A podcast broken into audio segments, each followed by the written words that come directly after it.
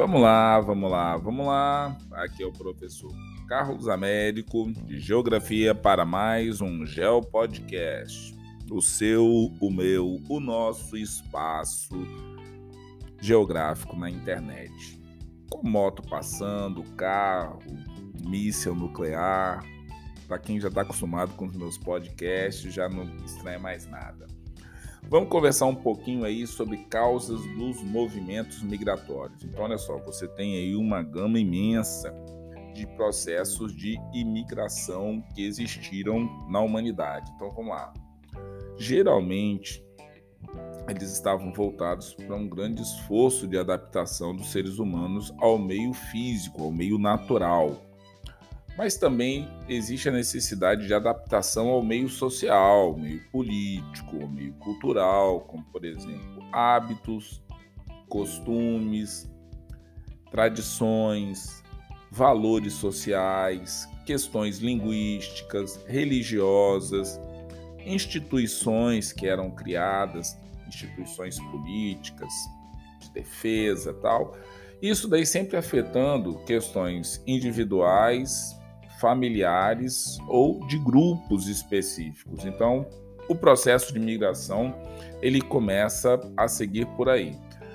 Geralmente nós temos que pensar em não confundir refugiados, é, pois é, indivíduos podem decidir migrar é, sem ser perseguidos, entendeu? Então, é, esse deslocamento ele pode ser, inclusive, de várias formas diferentes. Então, nós temos aí é, dois fatores é, que pesam na decisão das pessoas migrarem de um lugar para o outro. Então, nós poderíamos enquadrar aí como se fosse de duas ordens essas migrações. Primeiro, de ordem material, quando o indivíduo ou o grupo familiar tal, busca melhores condições de vida e aí as pessoas migram ou elas podem também, por uma ordem social, cultural, caso exista algum tipo de conflito, tanto de natureza religiosa quanto política,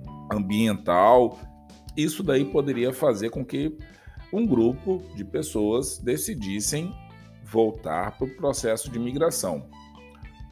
Então, isso daí quase sempre ocorria ou ocorre na superfície do planeta Terra. Então, nós temos aí algumas grandes é, dispersões humanas que ocorreram. Então, vamos pensar aí mais aí na idade moderna, na idade contemporânea, que nós temos aí desde a expansão marítimo é, comercial na Europa, é, com os avanços tecnológicos é, voltados aí para a navegação marítima. Acabei de assistir uma série agora na Prime, exatamente falando sobre isso, falando sobre Fernando de Magalhães e toda aquela questão de procurar é, uma rota alternativa é, que saísse fora desse eixo de Portugal, Espanha, então as grandes nações procurando é, as especiarias. Então você tem aí portugueses, espanhóis, ingleses, holandeses, franceses tentando fazer é, essas rotas marítimas novas, né? E você também tem no século XIX, no século XX, várias situações, por exemplo, milhões de europeus migram é, para países, por exemplo, como o continente americano, para buscar é, novas é, e melhores condições de vida, é, por conta de questões materiais, de ordem econômica. Você tem aí também entre 1914, 1918, 1939 e 1945 a primeira e a segunda grande guerra mundial. Então, quer dizer, governos tidos como governos autoritários processaram perseguições às pessoas contrárias ao seu regime, causando grande movimentação populacional. Depois das guerras, é, diante da destruição efetuada pelos conflitos, tanto da Primeira Guerra Mundial quanto da Segunda Guerra Mundial, intensos contingentes é, populacionais foram em busca de melhores condições de vida. Então você tinha aí alemães, poloneses, tchecos, eslavos, húngaros, bielorrussos, ucranianos, romenos, búlgaros, turcos, albaneses, macedônios, gregos, bósnios, sérvios. Então, assim, uma, um contingente populacional imenso circulando pelo globo terrestre. Depois, é, entre 1960 e 1970, os grandes avanços científicos e tecnológicos que unificam, de certa forma, o mundo, permitindo é, informações em tempo real, somando a rapidez dos meios de transporte, de comunicação, contribuindo então para que os movimentos migratórios ficassem cada vez o que mais intensos. Então você tem esses é, momentos de dispersão da humanidade é, que talvez tenham é, servido para impulsionar é, essas migrações, mas mesmo fora desses grandes fluxos, a população do planeta Terra nunca ficou estática. Entendeu? Para ninguém ficar pensando assim, ah, então se não tivesse tido esses movimentos, tinha todo mundo ficado quieto na sua casa, bonitinho, ninguém teria saído. Não, muito pelo contrário.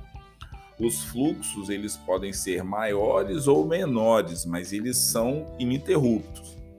Então vamos falar um pouquinho sobre a diferença entre refugiados e deslocamentos internos. Então, é porque aí pode falar um pouquinho sobre questões de guerra e nas guerras é, nós temos tanto os refugiados quanto os deslocamentos é, internos. Então vamos tentar aí pensar num ano específico. Peguei um ano aleatório, 2016, 65 milhões de pessoas é, em 2016 se enquadravam como refugiados. Então, o que, que são refugiados? São pessoas que se veem obrigadas a abandonar seu país de origem por, por temer ser perseguido, maltratado ou assassinado do ponto de vista político, ideológico, religioso, étnico. Então, os refugiados vão nessa linha.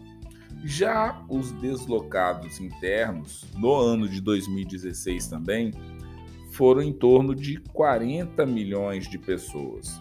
Então aí você tem algumas guerras, como por exemplo a guerra da Síria, guerra no Iraque, no Sudão do Sul.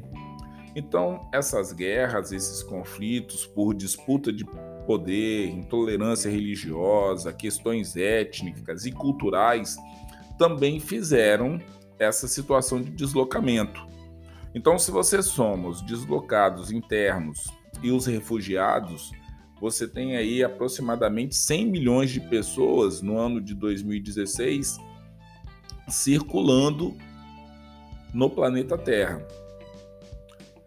Se você for pensar, por exemplo, no Brasil, o Brasil, nesse período, reconheceu é, oficialmente um total de quase 9 mil é, refugiados de aproximadamente 82 países, nacionalidades diferentes. Então aí você tem sírios, congoleses, é, angolanos, palestinos, é, paquistaneses. Então aí tem uma tem é, venezuelanos, algo em torno de 3 mil pessoas. Então ou então aguardando o reconhecimento, né?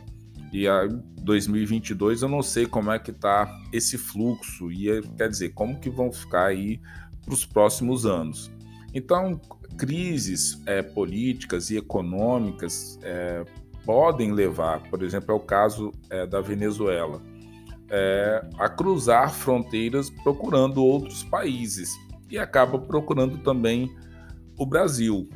É complicado porque o Brasil também não está com uma situação muito boa, então muitas pessoas saem também do Brasil e alguns até, pasmem, em pleno 2022 aí, alguns refugiados internos, porque precisam se deslocar dentro do território brasileiro inicialmente para tentar não serem perseguidos de forma religiosa ou alguma situação econômica tal.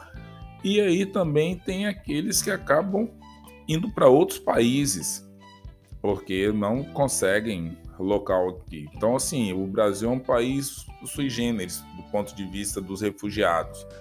ele recebe muitos refugiados de outros países, mas também tem pessoas que, na atualidade, estão saindo do país com essa situação também.